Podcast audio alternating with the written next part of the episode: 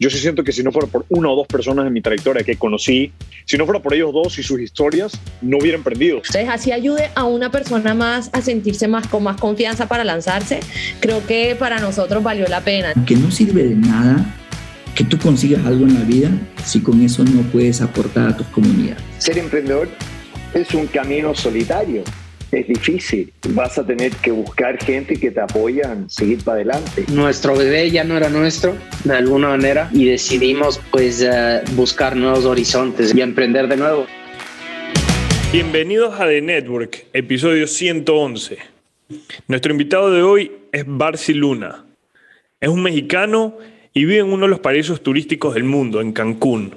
Barcy es un emprendedor en el sector de travel, en turismo. En el 2019 fundó Shuttle Central, una plataforma que conecta a los operadores terrestres turísticos con hoteles y agencias de viajes. Travel, First Time Founder, pandemia, startups. Muchos pensarán cómo Shuttle Central no cerró después de un evento que afectó a esta industria significativamente. La razón que podemos analizar de esto es el equipo y su experiencia en, en este sector. Shuttle Central ha conseguido hitos muy importantes. En el 2021 entró a 500 Startups. Ese mismo año ganó el programa de aceleración de Mass Challenge, donde obtuvo 100 mil dólares. Y en el 2022 entró Y Combinator. Conversamos acerca de Go-to-Market, sus primeros clientes, su estrategia de levantamiento de capital, entre muchos otros temas fascinantes. Si van a viajar, no se olviden de contratar su movilidad terrestre con Shuttle Central. Y con ustedes, Barcy Luna. The Network es posible, llega a ustedes gracias al auspicio de Farmacéutica La Santé. Sé invencible con vitamina C más zinc de La Santé. Fortalece el sistema inmune tuyo y de tu familia de la mano de La Santé. Encuéntralos en tu farmacia preferida, La Santé, tu genérico, tu vida. También llegamos a ustedes gracias al auspicio de nuestros grandes amigos en Payphone. Con Payphone simplifica tu vida. Descubre una nueva forma de pagar y cobrar sin filas ni trámites. Todo en segundos. Bájate la app en tu celular y descubre todos los beneficios que Payphone te trae. Bienvenido a The Network. Gracias por estar con nosotros. Empecemos por Eduardo Molestina. ¿Cómo te va, Eduardo? ¿Qué tal todo? Hola Mario, ¿cómo estás? Eh, feliz, feliz de poder grabar. Un saludo muy especial a, Memo y a René de 500 Startups. Eh, nos ayudaron con la conexión con Barcy. Eh, felices de, aquí de tener siempre un escenario para todos los emprendedores de 500 eh, y feliz. Nuevo episodio, vamos a conocer acerca de lo que Barcy está haciendo. Barcy, ¿cómo estás? Bienvenido.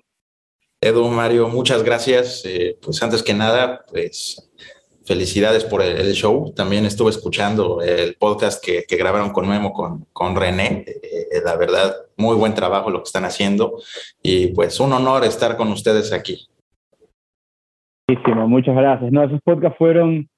El de René creo que lo, grabamos bastante temprano en lo que veníamos haciendo de Network, deberíamos repetirlo. El de Memo ya fue hace poco y, excelente lo que, vienen, lo que vienen haciendo ellos dos en 500 desde locos. Pero Marci, hablemos primero de otra aceleradora, de la mítica Y Combinator. aplicaste cinco veces hasta que te aceptaron. ¿Qué hiciste diferente en esa vez? ¿Qué crees que hiciste diferente? Pues mira, el concepto siempre fue el mismo. Eh, la idea desde un inicio en Solo Central ha sido prácticamente la misma. Eh, obviamente hemos ido pulido puliendo perdón, algunas cosas. Eh, parte de, lo que fuimos cambiando fue un poquito del modelo de negocio en donde agregamos otros productos, agregamos otras líneas de negocio y sobre todo la atracción, ¿no? Lo más importante de aquí es definitivamente demostrar que después de que te rechazan, regresas probablemente con una idea diferente o con la misma idea pero mejorada, con algunos tweaks y con tracción. Al final del día eso es lo que están buscando, ¿no? Si eres el equipo que, va a poder llevar ese startup a ser el siguiente unicornio, pues si te están rechazando y cada seis meses aplicas, debes de demostrar esos cambios, ¿no? Eh, ¿Qué mejoraste con respecto a la aplicación pasada? Cómo has crecido con respecto a la aplicación pasada, si sigues con el mismo proyecto o qué, otro mercado estás abarcando, porque hay muchos founders que he conocido que aplican con varios diferentes proyectos y todos son nuevos. Eh, y resulta que aplicaron porque pivotearon de su idea anterior cuando les dieron feedback y dijeron, bueno, por aquí no es, estuve pivoteando, salieron estas ideas y de repente sale este, este mercado potencial que no sabíamos, aplicamos y nos, y nos aceptan, ¿no? Y estamos dentro porque a fin de cuentas escuché el feedback que me dieron, escuché lo que me dijo el mercado y cambié de idea. Porque muchos founders muchas veces somos eh, necios, ¿no? Nos encanta seguir la, la idea que tenemos eh, pero pues, probablemente el mercado no es el mejor, el timing no es el más adecuado, o incluso nosotros no somos las personas que, debemos estar liderando ese producto o ese proyecto. Eh, entonces, a nivel personal, eh, y lo hablo por mí, por mi founding team, es cómo estás avanzando, cómo estás demostrando que si hay un mercado grande, que si hay una oportunidad de negocio que se puede capturar con el equipo que tienes, y tracción, tracción, tracción, tracción, tracción todo el tiempo, tracción. Bien, y, en, las cinco, en las cinco veces que aplicaste a Y Combinator, ¿cómo iba tu tracción pasando hasta que de un momento a otro te volviste lo suficientemente atractivo para ser elegido? Mira, nosotros siempre creíamos que éramos suficientemente atractivos para ser elegidos. Esa es la idea, ¿no? Como eh, todos. Como todo mundo. Eh, creo que te la tienes que creer, eh, valga la redundancia, ¿no? Definitivamente hay que creerse que, que, que podemos hacerlo. Eh, a nosotros nos pegó un poco el, hecho de haber sido travel tech y transporte. Eh, es algo que ya hemos hablado con, con, otras personas en otros podcasts, ¿no? Cómo, nos pegó la pandemia. Eh, entonces, no te puedo decir que todas las veces teníamos mejores números o un mejor timing, porque nos tocó aplicar justamente en 2020 cuando no había un buen timing para emprender en, en, travel, es la realidad. Pero número uno es la resiliencia, ¿no? De, saber que, es la idea que la, queremos trabajar. Eh, y número dos, eh, que creo que es lo más importante, la atracción no solamente se, se, ve en cuestión de revenue, o sea, qué clientes estás atrayendo, quién te está haciendo caso, qué producto estás desarrollando, cuáles son los milestones que, que te propusiste llegar y superaste, porque digo, llegar a un milestone, pues, a veces le rascas y dices, llegué, pero cuando dije, bueno, lo superé por 200%, ahí estamos hablando de algo grande. Y es buscar esas ideas y buscar eh, esos proyectos en donde podamos eh, en corto plazo tener ese tipo de tracción.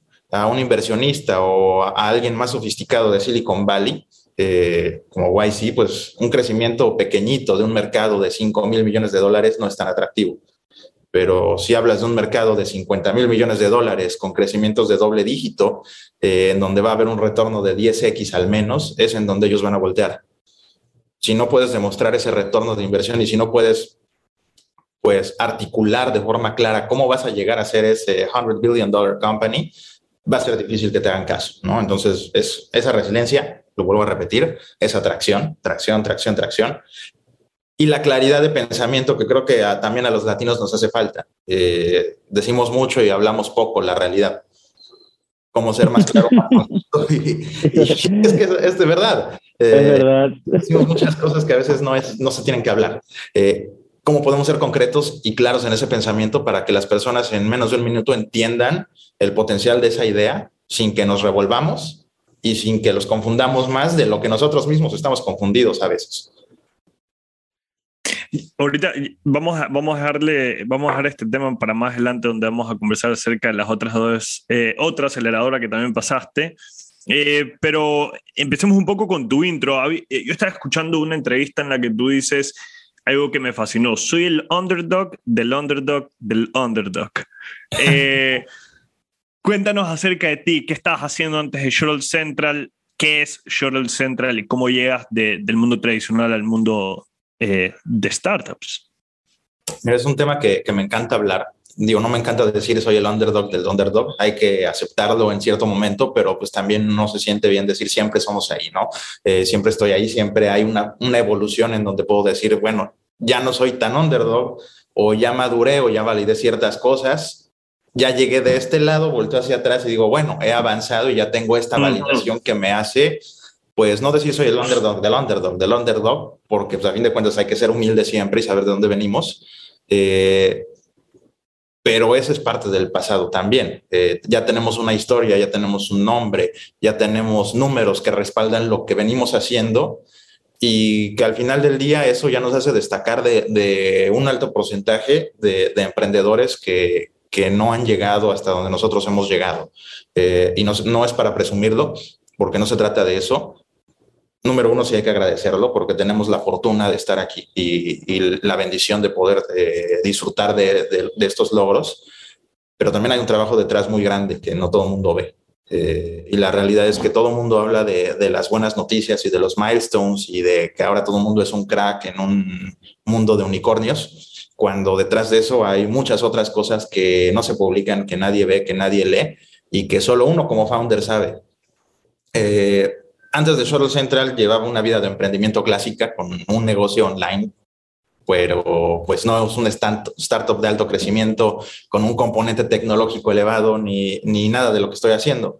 Eh, sin embargo, fue un proyecto en el que se pivotearon muchísimas veces, muchísimos modelos de negocio que no funcionaron, eh, que pensábamos que iban a ser la solución más grande en turismo en la zona de Cancún y la península de Yucatán y que podríamos pues volvernos ricos y resulta que haces el primer MVP, que en ese momento ni siquiera sabía que era un MVP, pero lanzas y ninguno te quiere ver.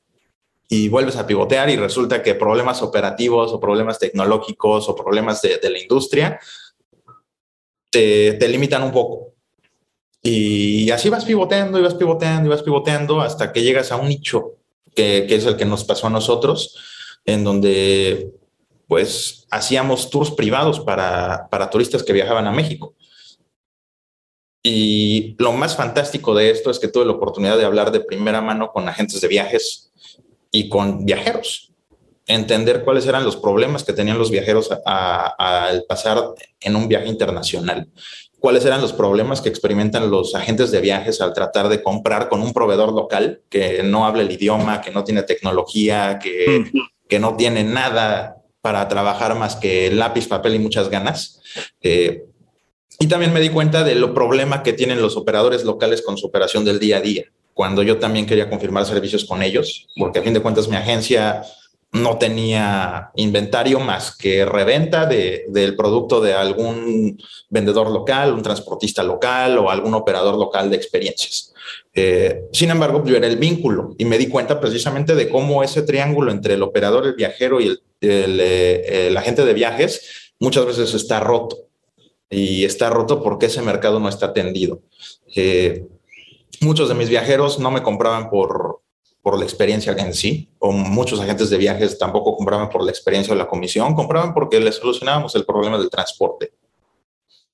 Eh, y eso para mí fue fue un game changer en decir, bueno, hay mucha gente que está apostando a sistemas hoteleros, hay gente que está apostando a sistemas de reservación y operación para tours y actividades. Orgánicamente me doy cuenta que por ahí debe de ir. Al mismo tiempo, eh, Jorge, mi socio, él trabajaba en otra agencia de viajes y tenía el mismo problema, eh, no poder capturar proveedores de transporte por no estar digitalizados cuando hablas de transporte, solamente para estar claros, hablas de transporte terrestre más no transporte aéreo, que es el avión, ¿no? Eso, eso ya estaba, eso ya había la solución en las agencias, definitivamente. Digo, la solución que también es un problema de tecnologías legacy muy grande, ¿no? Eh, entonces ahí también hay otra área de oportunidad muy grande, pero efectivamente eh, estamos hablando de transportación turística de primera y última milla la que te recoge el aeropuerto y te lleva al hotel, la que te recoge del hotel y te lleva a la playa que quieres ir a visitar en Cancún y te regresa. Esa. O el que te lleva de tu casa al aeropuerto, que muchas veces sucede. Ya. Ok. Ahora, pero de eso que está ahí, hay soluciones hoy en día. Un Uber, hay cualquier empresa de, taxis, eh, Shuttle Central, ¿qué beneficio le da a su, a su, a su cliente, no? Pero estamos pensando aquí es un mercado de viajeros. Yo puedo utilizar Uber, digo, no vamos a dar nombres, pero podemos utilizar un servicio de ride hailing, eh, como los miles que hay en todo el mundo, eh, y lo puedo usar dentro de la ciudad. Lo puedo utilizar eh, en algunas zonas y me conviene más que pagar taxi o transporte público. ¿Qué sucede cuando viajo y tengo que utilizar un servicio que llega al aeropuerto? actualmente hay N cantidad de problemáticas con ride hailing en los aeropuertos en donde hay multas de 2.000, 2.500 dólares en donde hasta salen en las noticias que ya va a estar prohibido y que el gobierno oficialmente dice no tomes este servicio afuera del aeropuerto.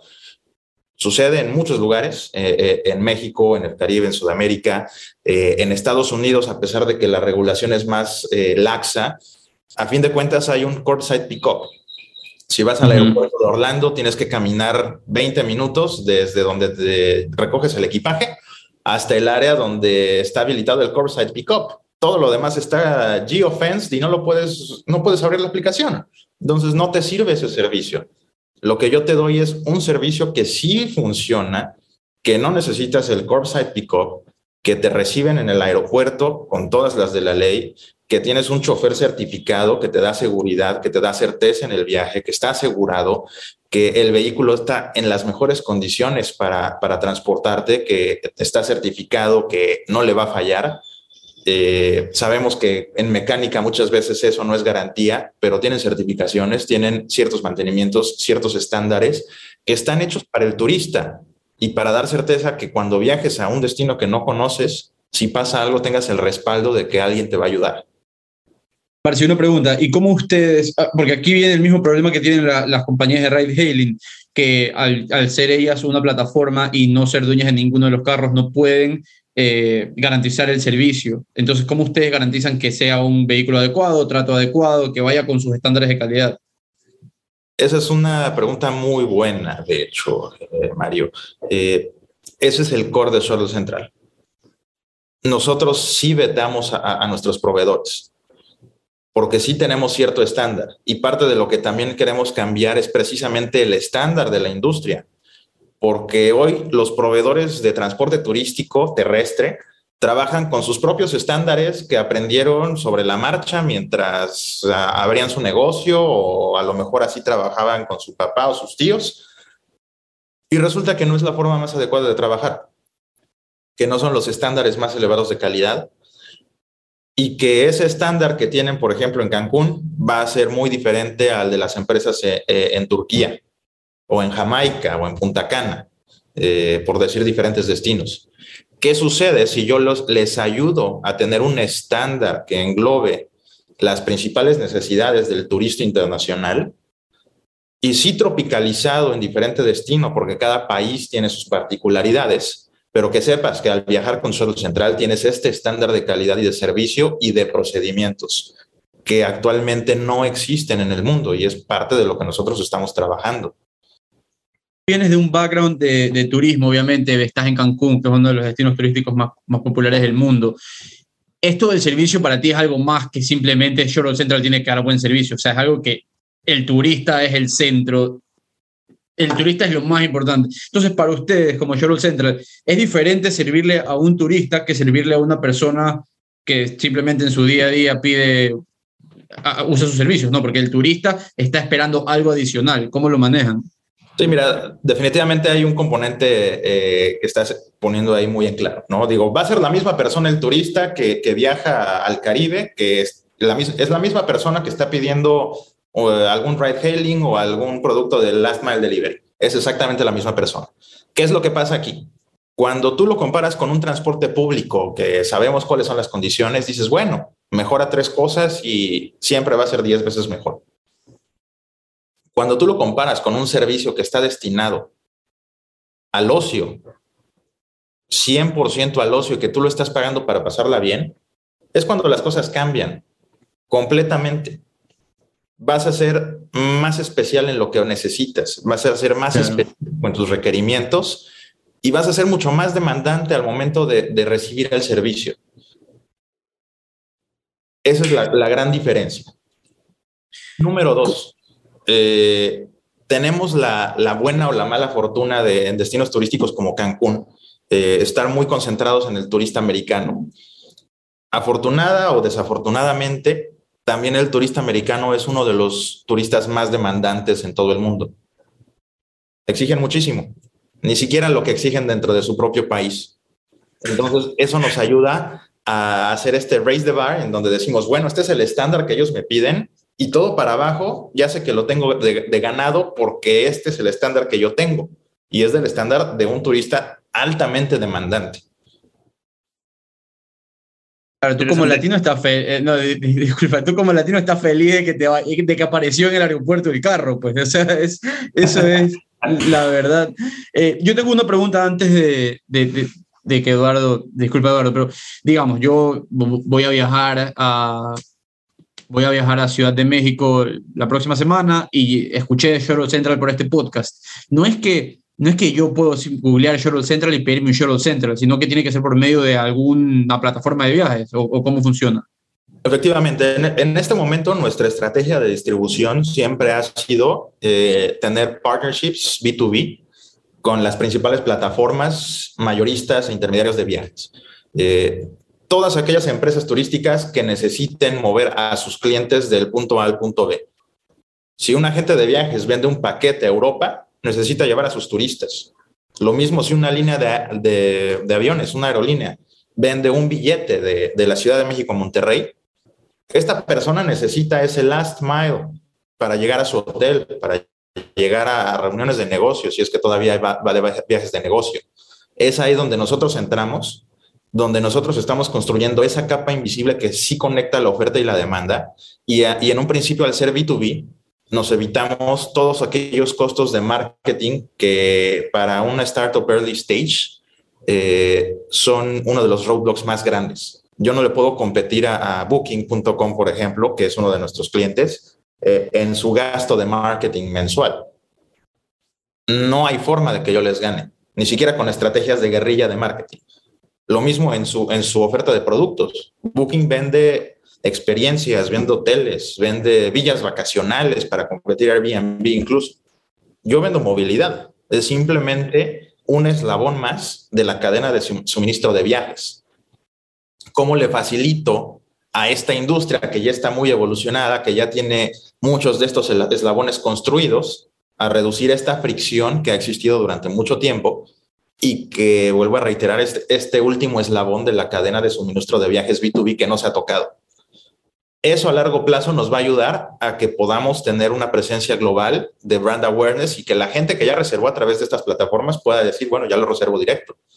Pero en este momento nuestra prioridad ha sido ser más eficientes y de forma orgánica poder recibir publicidad sin que nosotros paguemos ni un peso eh, eh, en la red de ads de Google, por ejemplo.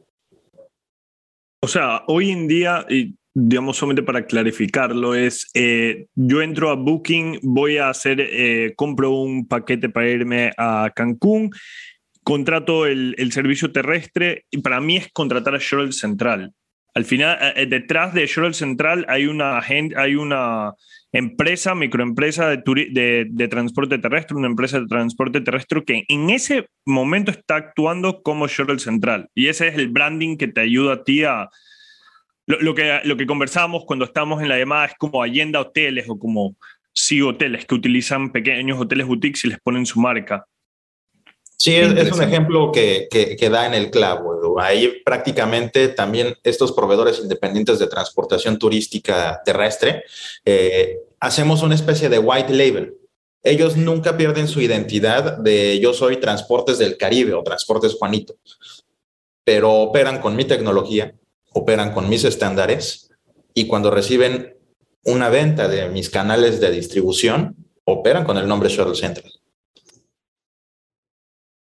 A ver, eh, hace poco tú tocabas el tema de tu mercado, que es un tema que a mí me, interesaría saber porque lo vi en tu deck, pero más que todo es, eh, estaba leyendo un artículo que creo que es viejo, eh, que a los 18 meses de que tenías constituido la compañía ya te encontrabas en más de 30 países y en 170 ciudades. Si bien tu go-to-market hacia el cliente final es a través de plataformas como Booking, como Expedia, grandes que están a nivel mundial, o sea, tienen presencia a nivel mundial, a ti igual te toca reclutar eh, o, hacer el onboarding de estas eh, agencias o estos transportes terrestres, ¿no? Estas empresas de transporte terrestre. ¿Cómo haces para abrir tantas ciudades en tan poco tiempo? ¿Es algo que te tocó ir a visitar eh, eh, físicamente o ya habías desarrollado toda la tecnología para un onboarding 100% digital? No, definitivamente no teníamos la, la, tecnología para hacer onboarding al 100% automatizado o reducir fricciones, esa es la realidad. Pero sí empezamos con un sencillo Typeform en donde ellos pueden cargar su documentación y de forma manual hacemos la revisión legal, hacemos la revisión de, de impuestos, hacemos toda esta revisión de documentos para validar la información. Eh, a fin de cuentas, tienes que hacer lo que todo el mundo dice, que es do things that don't scale, es la realidad. Eh, yo no puedo construir todo un producto carísimo cuando ni siquiera tengo la idea de si va a funcionar. Eh, no, tiene, no tiene sentido, no es una buena inversión, pero sí puedo invertir mi tiempo para crear procesos y hacer hipótesis que, que puedo ir comprobando poco a poco. Eh, y así es como hemos eh, realizado diferentes procesos de onboarding. Han habido alrededor de seis diferentes procesos en la actualidad de Shuttle Central. Eh, hoy todavía no es 100% automatizado, esa es la realidad. todavía tenemos ahí algunas cosillas de fricción con los proveedores de transporte porque el mercado de ellos es así, ellos no están adaptados a la tecnología.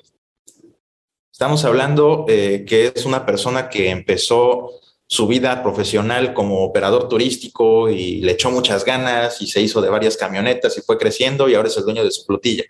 Es el, caso en la generalidad, eh, que no están muy adaptados a la tecnología por la edad y por la educación. Eh, Ah, disculpa. No, más bien es, o sea, el, el tema del onboarding, eh, totalmente de acuerdo contigo, que, increíble escuchar eso ahí, lo, lo, del form es tan básico, pero aún así tú, tú tenías que llegar eh, de alguna manera a esta empresa de transporte terrestre en tantas ciudades, eh, sin necesidad de un gran eh, presupuesto de marketing, ¿no? Entonces, tú, tú tenías Shuttle Central, pero en la ciudad X de México, no o sea, no tenían por qué conocerte a ti. ¿Cómo haces para que salgas awareness de Shuttle Central y te comiencen a buscar para hacer el onboarding? Eso fue lo más difícil, Edu. Ahí no hay nada más que sentarse y mandar correos y hablar y pick up the phone y es el side hustle de todos los días, ¿no? Wow. Eh, obviamente nos ayudó bastante el hecho de, traer bastante background en travel, de conocer a muchos operadores. Eh, yo antes de Shuttle Central conocía muchísimos operadores turísticos. Eh, y algunos de ellos los invité a participar. Eh, hubo unos que dijeron, no me interesa, yo tengo mi core de mm. negocios de este lado muy bien.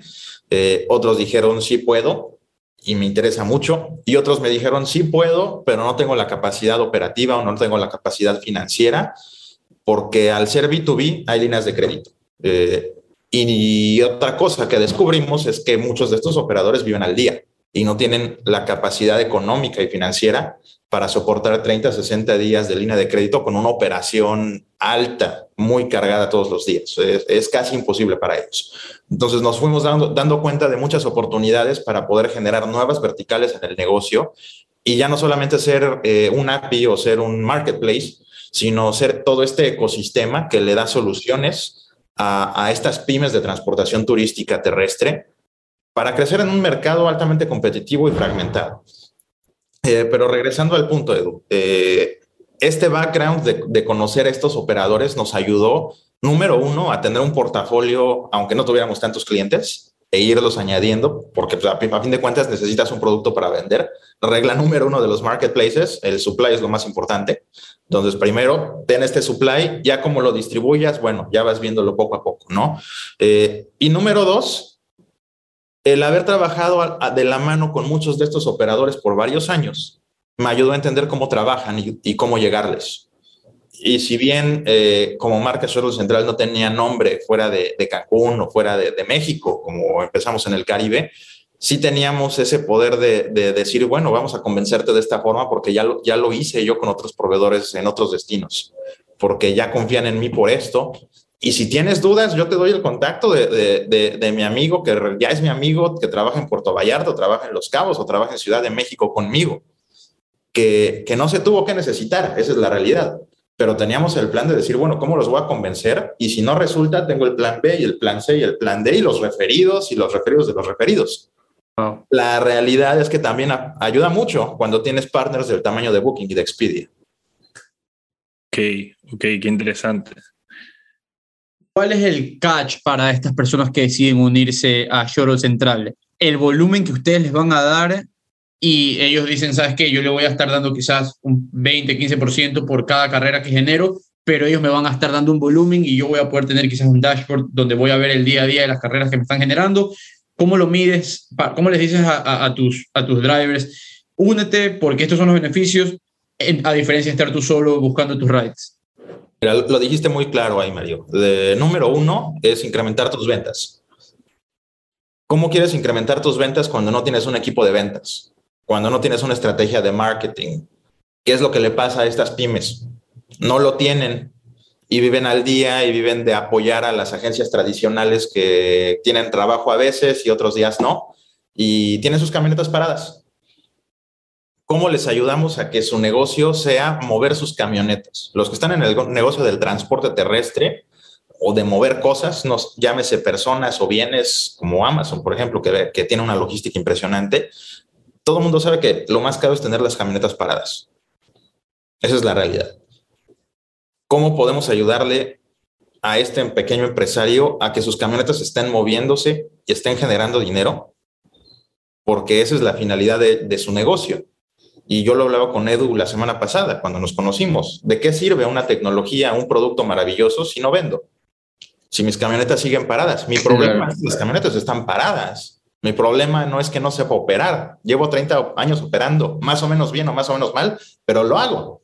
Mi problema es que no tengo ventas. Mi problema es que mis choferes están en el aeropuerto todo el día y se van con un servicio. Mi problema es ese, mover, generar revenue y posteriormente optimizarlo con tecnología. ¿Cuál es ese mercado más complicado que te ha tocado abrir en, este, en esta experiencia? ¿Y por qué? Eh, el mercado de Estados Unidos ha sido el más difícil abrir destinos dentro de Estados Unidos. Eh, ¿Por qué? Porque vamos al tema de que seguimos siendo una empresa que no ha sido conocida. Eh, digo, ya tenemos nombre en la TAM y nos damos cuenta que ese playbook que les hablaba de, bueno, ya me conocieron así, de esta forma trabajan, en Estados Unidos no funciona. Al americano le, gusta hacer negocios con norteamericanos. Y nosotros no lo somos, no somos el, externo que viene a hacer negocios con, con alguien que lleva también muchos años haciéndolo. Y hay quien está abierto y hay quien no está abierto. Pero eso te da limitantes en el hecho de obtener una línea de crédito más amplia. Eso quiere decir que nosotros tenemos que empezar a financiar si es que queremos empezar a, trabajar ese destino. ¿Puedes explicar eso? ¿A qué te refieres con darle la línea de crédito o, financiar? Eh, ah, en el ecosistema B2B de viajes, si quieres trabajar con un agente de viajes mayorista, eh, con una plataforma de viajes, con una línea aérea, si quieres trabajar con una cadena de hoteles, ellos te piden créditos que van de 30, 60, 90, 120 días. Es decir, por ejemplo, hoy estamos eh, todavía en julio. Todo lo que yo estoy operando en julio, a mí me lo pueden pagar tal vez en agosto, en septiembre o en octubre. Y ahí hay un problema de muchos operadores con estas líneas de crédito. Y eso pasa también con, con estas plataformas grandes eh, Booking Expedia, wow, ok. Hay una, hay una, eh, digamos, eh, yo te quería, disculpa, yo te quería preguntar, tú ya tienes cuatro años en Charlotte Central. tres años tengo que cumplir. Tres años, disculpa. Vienes, vienes de toda una experiencia en sector tradicional. Te montas de un momento para el otro en Charlotte Central, tecnología, aceleradoras, si tú miras hacia atrás, ¿cuál es el mayor desafío que tú has tenido como CEO y, qué has hecho con, al respecto de eso? Está buena la pregunta. Eh, creo que ha sido el poder yo educarme eh, para poder ser ese facilitador. Al día de hoy somos 39 personas en el equipo. Eh, no es tan sencillo cuando vienes de una microempresa de tres, cuatro personas, en donde sí creces, pero la realidad es que no es el, no es el crecimiento acelerado. Y hay muchas cosas que no sabemos, ¿no? Eh, eh, entonces, eh, lo más difícil es primero reconocer qué es lo que no sé, no sé hacer, qué es lo que me hace falta, y empezar a trabajarlo. Pero es trabajarlo no con la calma del mundo de, voy a la escuela y me educo y me voy a hacer un MBA o me voy a hacer estos diplomados, ¿no? Es un, es un aprender en, el momento y ejecutar en el momento que estás aprendiendo. Y es en temas legales, en temas operativos, temas de management, temas de people, temas de ventas, o sea, en todo. Entonces es un crash course absolutamente de todo y lo tienes que hacer bien. porque, porque si no viene el problema de que no estás creciendo bien, de que no estás teniendo buen liderazgo, de que estás teniendo problemas internos en el equipo, o sea, son muchas cosas al mismo tiempo. Eh, y ese equilibrio que, que, todo el mundo dice que hay que buscar de, de work-life balance simplemente desaparece, se desvanece en un mundo de trabajo pendientes y cosas que hay que ejecutar. Y creo que ese es el reto, ¿no? Cómo mantenerte enfocado en saber qué tienes que aprender, saber qué tienes que desaprender, porque también eso es muy válido. Y qué de todo eso que estás haciendo y aprendiendo, cómo ejecutarlo. Y a veces creo que todos nos concentramos e, en el milestone que queremos atacar, pero no en el cómo estamos ejecutándolo y si esa es la ejecución que necesita mi, mi startup. Ok, claro. Parce, ¿y, ¿y, cómo estás viendo eh, eh, tú estás en México, la mayoría de las startups latinoamericanas con potencial quieren abrir México. Está difícil eh, el reclutar, tienes que tratar a, a tus empleados con todas las de ley y darles los mayores beneficios, que no se te lo lleve el nuevo gran startup que entra a México. ¿Cómo están viviendo estar en el mercado más hot ahorita en la región?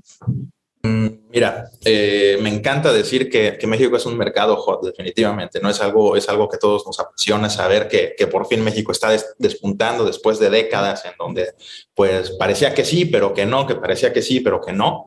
Eh, contratar siempre es un tema muy difícil.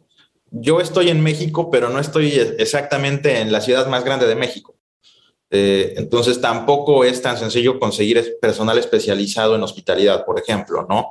Eh, que tengan el idioma inglés y el español casi, casi, pues en la sangre. Eh, repito, mi, modelo de negocio implica tener muchos clientes americanos que viajan alrededor del mundo y ellos esperan que les conteste alguien que habla el inglés lo más parecido al americano. Ahí viene la primera limitante.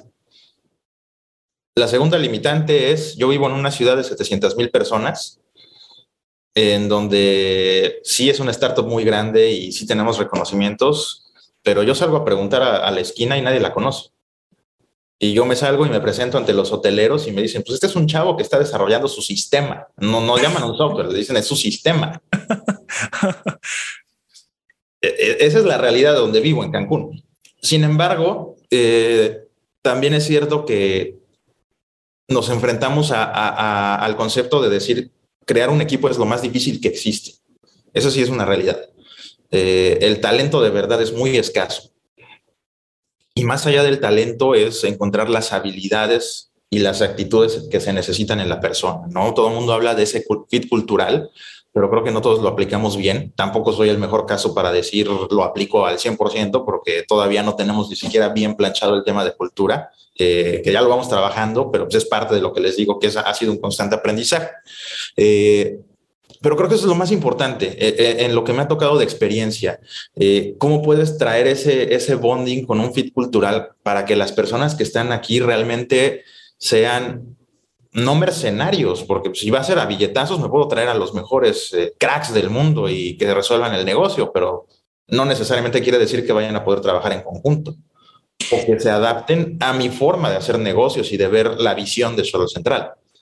Cómo yo en ese proceso me involucro para convencer a las personas que, que, se unan a nuestro equipo. Creo que ahí es una labor de venta muy fuerte. Eh, y número dos, que, que, tengan esta misión muy clara que se alinea a lo que yo estoy buscando.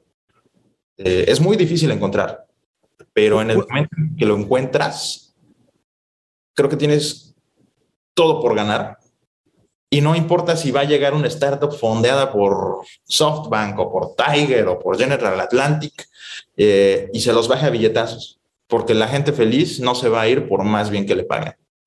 Y me ha tocado. Cuéntame, cuéntame cómo estás haciendo con el tema de la cultura eh, hoy en día para, para retener ese talento y para poder contratar. Mira, hemos hecho de todo, hemos hecho de todo. Eh, obviamente los perks ayudan.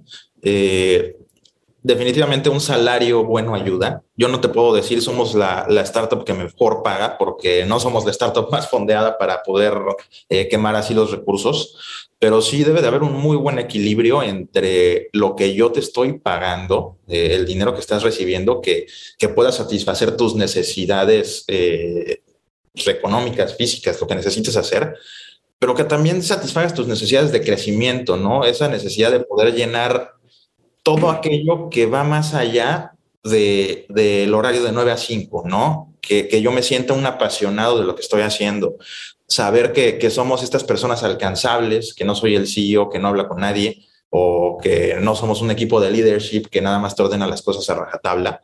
Eh, el, el, que las personas se sientan entendidas, el que las personas que están dentro de tu equipo sientan que están aportando, que se sientan escuchadas, eh, empoderadas, eh, ha sido algo que, que, he tratado de permear en todo el mundo en el equipo. No siempre funciona, hay gente que no le gusta esa forma de trabajo y pues bienvenido sea para que busque un trabajo en donde se, se pueda desarrollar eh, eh, con sus capacidades, con sus habilidades y con la forma de trabajo, esa es la realidad. Eh, y aquí queremos gente que pueda convivir con esta cultura y que pueda adaptarse a esa forma de trabajo y que sea team player. Y al, fin al final del día estás trabajando dos terceras partes de tu vida, estás ocupando un tiempo muy grande y si lo vas a hacer, pues que sea para algo bueno. Y si lo vas a hacer, que sea con un equipo que realmente te va a ayudar. Sí, si tú miras atrás todas las contrataciones que tienes, todo el recorrido que tienes eh, como startup, ¿cuál es la posición que tú consideras que es la más importante, pero a la vez es la más complicada eh, conseguir? En tu caso, ¿cuál fue como lo hiciste? Mira, es que todavía tenemos posiciones que, que no hemos podido conseguir. Eh, wow, okay. Esa es una realidad. Eh, creo que, que, he sido muy selectivo en, en muchos de mis procesos. Eh, muchas personas me han dicho, es que Barsi eres muy exigente o es que Barsi eres muy así, muy acá, ¿por qué no bajas un poquito la vara y traes a esta persona y le das chance? ¿no? Eh, pero también es cierto que encontrar ese perfil te puede llevar mucho tiempo y el día que lo encuentres, mira, voy a poder respirar y descansar. Y poder decir, ya se lo puedo delegar, a decir, bueno, lo estoy contratando porque lo necesito, pero no tengo garantías de que sea la persona adecuada. Porque entonces vienen problemas de micromanagement, problemas de confianza, problemas de no saber si está haciendo bien las cosas, porque no estás, no, no confías que realmente sea esa persona. Y si no confías, ¿para qué la traes? ¿Para qué estás quemando dinero en alguien que sabes que, que no debe de estar ahí? Y hacemos una pausa a esta conversación para escuchar de La Santé, tu genérico, tu vida.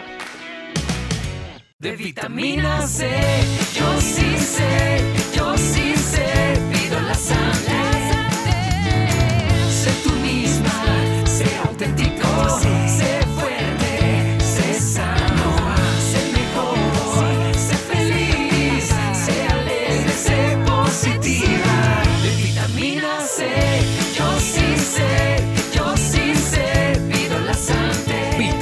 La Santé, tu genérico, tu vida.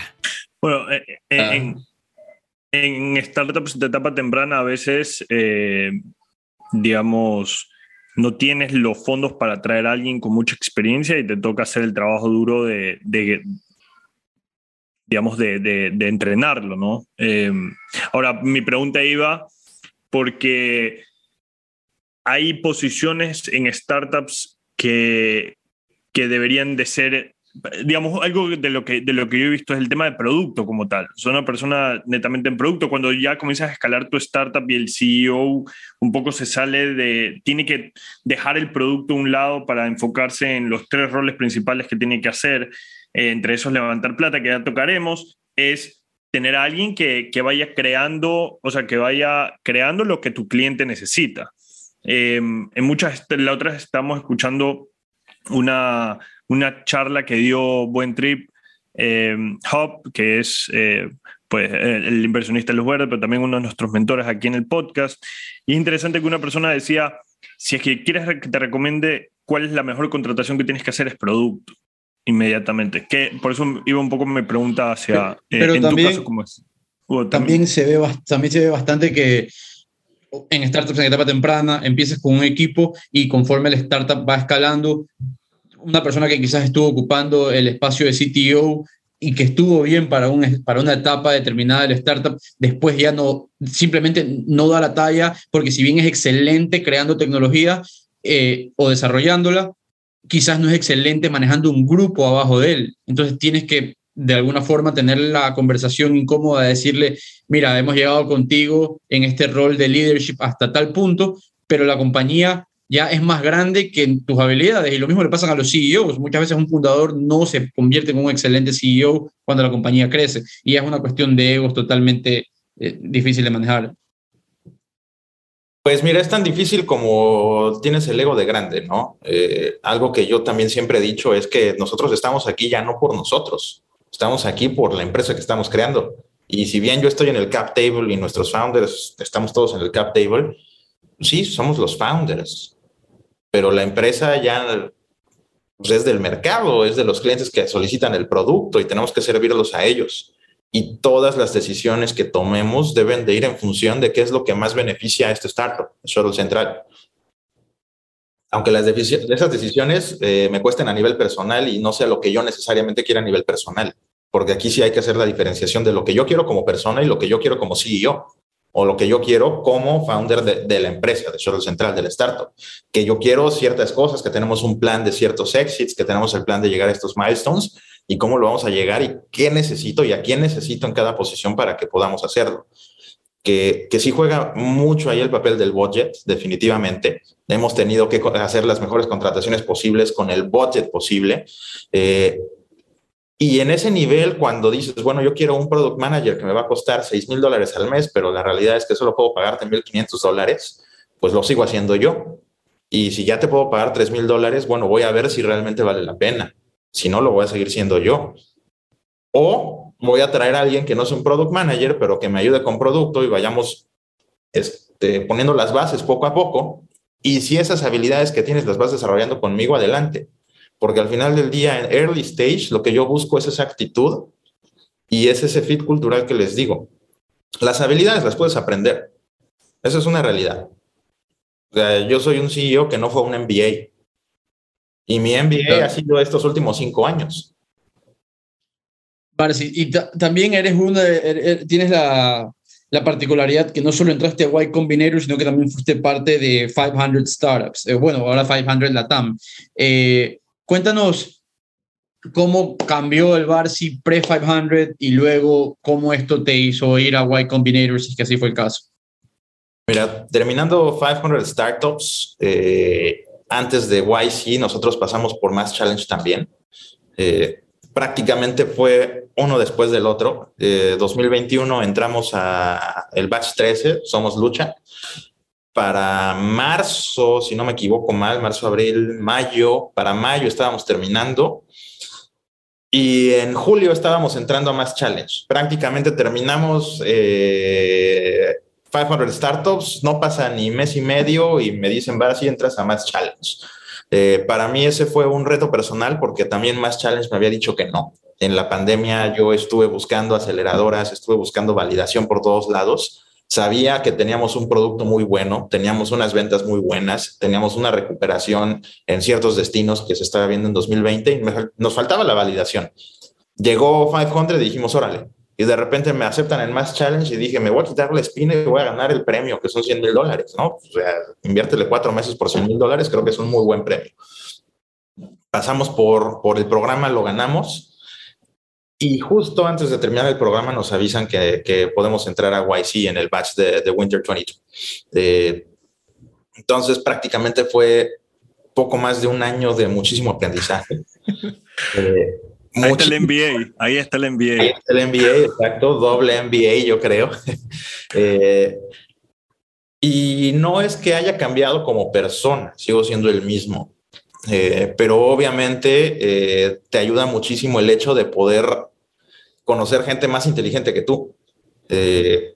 cuando yo entré a YC, me sentía la persona más tonta del grupo me, me, ponen frente a founders que ya habían vendido empresas, que habían levantado no sé cuántos cientos de millones de dólares, que acababa de vender su empresa y estaba abriendo otra y que estaba ah, teniendo pláticas con Michael Siebel de cómo abrir esta empresa y lo invita a YC. De ese nivel de personas, de que de repente llego y me dicen, ah, pues yo tengo un doctorado en el MIT y he lanzado cohetes a la NASA y estoy creando carne genéticamente modificada en un laboratorio para evitar que se maten a las vacas y que se puede generar de forma masiva, ¿no? Entonces digo, wow, o sea, realmente estoy frente de algunas de las mentes más brillantes que pudiera llegar a conocer. Número uno, vamos al tema de la humildad, reconocer dónde estamos. Y número dos, ego. Saber que queremos llegar allá, no en el ego de decir, no estoy ahí y ya me siento mal, que me peguen el ego, pero sí decir que hago falta y que tengo que hacer para llegar a donde ellos están. Y es en donde el aprendizaje de verdad viene. Eh, y es algo que, que, siempre voy a agradecer a la red de YC, de que te abran los ojos de ese lado y te, te demuestren una realidad que muchas, muy pocas veces vemos eh, y que a veces todo el mundo decimos que somos super cracks, pero hay otros grandes cracks que ni siquiera se dicen que son cracks y están trabajando en el fringe, creando grandes productos eh, y generando valor en empresas que van a generar miles de millones de dólares en unos años, ¿no? Y cómo podemos ser parte de, de, de, de ese ecosistema nosotros mismos, apoyarnos, crecer, aprender en conjunto y lo más importante, traer todo, todo ese know-how, todo ese conocimiento que ya traemos, bajarlo a todos aquellos que no tienen la fortuna de haber participado en programas de ese tipo. yo, quería hablar eh, acerca de levantamientos de capital. Eh, has pasado por estas eh, increíbles aceleradoras, has ganado más challenge.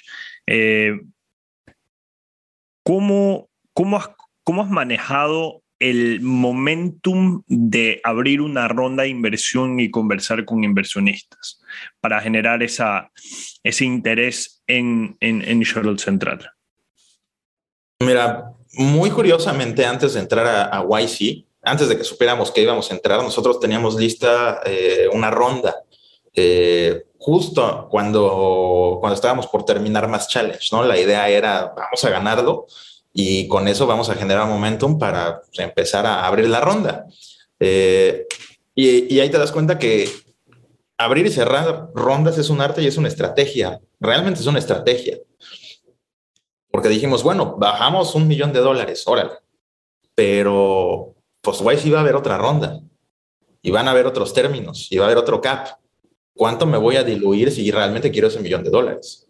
Entonces vamos a replantear la estrategia, qué milestones necesitamos hacer, cuánto dinero yo necesito para llegar a esas metas y a partir de ahí construir lo que yo necesito para levantar ese capital.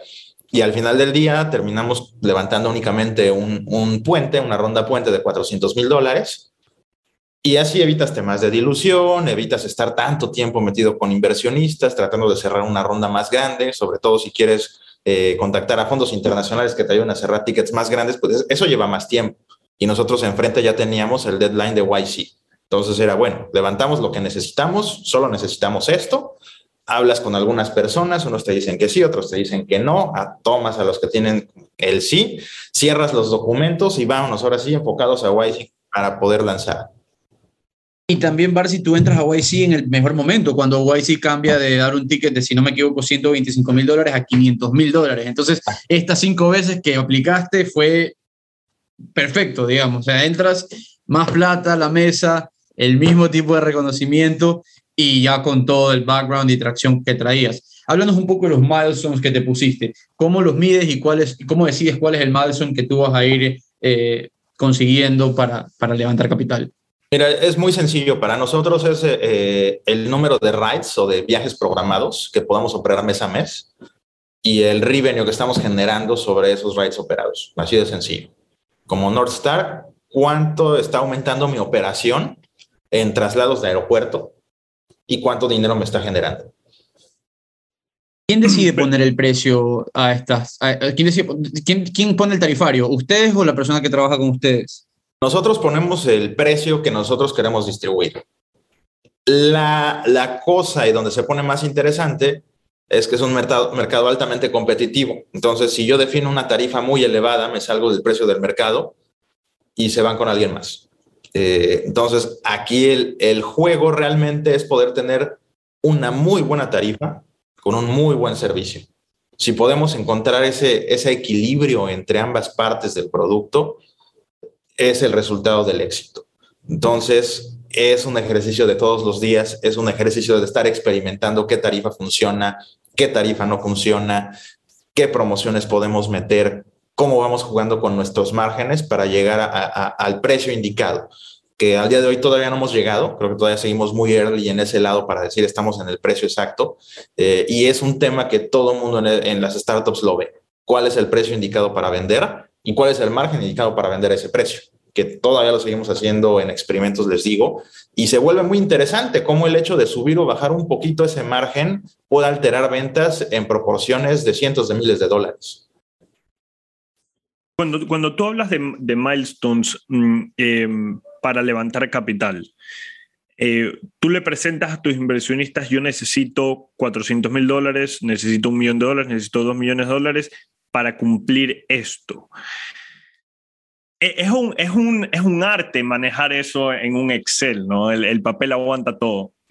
Eh, ¿Cuáles son, digamos, los puntos claves que tú consideras para poder llegar a ese, a ese nivel de ventas? Porque hoy en día tú puedes decir, voy a incrementar 20% mis ventas, pero no necesariamente voy a tocar a mi equipo. ¿Cómo lo manejas? Mira, ese es muy interesante, pero también de- debemos entender cuál es el playbook que tenemos. O sea, cuál es la capacidad de mi vendedor y cuál es el proceso de cierre de venta y de payback de este cliente. ¿Cuántos clientes puedo traer en tres meses? ¿Y cuánto revenue me pueden generar esos clientes para entonces hacer la, la matemática y decir, bueno, necesito tantos clientes de este tamaño? necesito tantos otros clientes de este otro tamaño. Eh, para nosotros es un poco más complicado porque eh, travel es una industria muy de seasonality. Entonces hay fechas de viajes y hay fechas de reservaciones. Entonces no es lo mismo viajar en diciembre que viajar en julio o en, en septiembre, que es temporada baja, y tampoco es lo mismo reservar en enero o marzo o a finales de año. Hay fechas muy específicas en donde los turistas reservan más y hay donde reservan menos. Entonces, yo no puedo hacer un modelo tan sencillo como un SaaS de decir, bueno, ahora voy a capturar a tantos clientes y voy a predecir mi revenue. Pero sí tenemos data histórica en donde puedo an- analizar periodos de venta, periodos de operación, ese seasonality para decir, bueno, en este mes del año pasado ya creció un 50% comparado con diciembre de 2021 y 22 y luego lo, lo, voy viendo en un Q y digo, bueno, en este Q el crecimiento fue de un 25% comparado año con año. Y luego lo veo año con año en total de revenue, en total de transacciones, en total de rides operados y vemos ese crecimiento. Eh, y no es un modelo muy común. De hecho, no es un modelo que, que los fondos y los eh, inversionistas de VCs estén acostumbrados a ver. Eh, y es la particularidad de mi negocio que la hace un poco más compleja de poder entender de primera mano. Pero también, también tienes el, el, el, otro lado de la moneda que te, que te hace ver experto eh, porque dominas una industria que no mucha gente lo domina, ¿no? Es muy compleja, definitivamente. Esta es una de las industrias más complejas y que muy pocos eh, entrepreneurs fuera de travel se, se, atreven a entrar precisamente por la complejidad que tiene.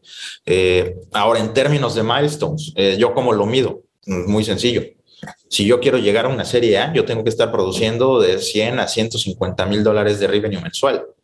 No GMB, revenue. Wow, claro. Claro, totalmente diferente, claro. Es diferente, okay, exactamente. Entiendo. Eh, para mí, si yo llegué a esa cantidad, quiere decir que tengo el total de rights suficientes para tener cierta evaluación, para tener ciertos ingresos, para tener ciertas cosas que ya tengo planeadas y decir, bueno, ya estoy listo para poder recibir mi siguiente ronda porque en este momento voy a expandirme hacia otras verticales o hacia otras latitudes, porque hoy en día nuestra expansión únicamente abarca el mercado de Estados Unidos, pero 2023 y 2024 vienen muy fuertes para Europa y Asia Pacífico. Y si nos está yendo muy bien ahorita con Latinoamérica y el Caribe, destinos como Tailandia, como Singapur, como Venecia, como Turquía, como Londres, que son tres o cuatro veces más grandes que Cancún, es una oportunidad que, no queremos dejar de lado y que obviamente vamos a necesitar una fuerte inversión de expansión para poder llegar a esas latitudes y poder hacer exponencial lo que empezamos a hacer en esta región. Qué locura, o sea, ahí sí el cielo es el límite, todos los lugares claves de, turismo en el mundo pueden ser conquistados y de ahí se podría dar paso alguna vez a que alguien, a que alguien contrate a Shuttle Central directamente. Eh, Barcy, encantado de conversar contigo. Quisiera que nos recomiendes dos libros o dos podcasts o algo con que, que, tú escuches para, para mantenerte informado. Miren, aquí les pongo el primer libro. Es más, dos libros que estoy leyendo actualmente que son muy buenos. Eh, a ver, Little Red Book. Sales. A ver, buena, de, déjame anotarlo. Se llama Little Red Book of Sales. Sales Answers. Es un libro que Ah. tiene dibujitos, cómics. Lo, lo mejor que puedan hacer para un vendedor es regalarles este libro. Ventas no solamente es cerrar la venta, es todo un proceso que in- involucra cómo eres la mejor persona y la mejor versión de ti mismo. Los mejores facts para poder mejorar como persona.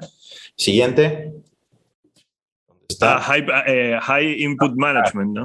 Buenísimo, High Output Management. Este señor es una bestia lo que creó con, con Intel. Eh, definitivamente lo recomiendo. Podcasts hay muchísimos. Algunos de los que leo, pues obviamente está Startupeable. Es Bueno buenísimo, muy bueno. Está Blitz Scaling de Masters of Scale, también muy bueno. Eh, y de Fry Show, también buenísimo. Bien, un Claro, saludo, un claro. saludo a, a Fry y, y a Enzo, también lo tuvimos aquí a, ambos en el, en el podcast. Eh, chéverísimo, Barsi, Mm, qué gusto tenerte aquí, bienvenido. Como le decimos a todos nuestros invitados, te deseo el mayor de los éxitos. Eh, esta es tu casa, lo que tú necesites, pues aquí en The Network, en Ecuador, para lo que sea. Muchísimas gracias por tu tiempo. No, no, no, muchas gracias a ustedes por, por la invitación. Eh, definitivamente una gran charla. Edu, Mario, eh, enhorabuena, que estén muy bien. Saludos desde Cancún. Y cuando Buenísimo. vengan para acá, eh, no se olviden de, de visitarnos y que Shuttle Central los lleve a todos lados. Esa Excelente. Muchas gracias, Barsi. ¿Estás en Ecuador o no? Yo, yo sí, pues. No, no digo, Barsi. Ah, eh, ah. Shuttle Central está en Ecuador. ¿En dónde? En Ecuador. Opera en Ecuador. Ya estamos en Ecuador, no todo Ecuador, pero por lo menos Sí. Quito sí estamos. Ok, buenísimo. Bueno, cuenta con nosotros para lo que necesites y la mejor de las la mejor de las suertes. Espero estar pronto por, por Cancún, que me queda por conocer. Así que gracias, amigo. Cuídate. Saludos. Chao, Barsi. Gracias por habernos acompañado otro episodio en The Network y si disfrutaron el episodio, compártanlo con sus amigos y déjennos un comentario o review en su plataforma de podcast preferida. Este episodio es editado por Luis Fernando Silva.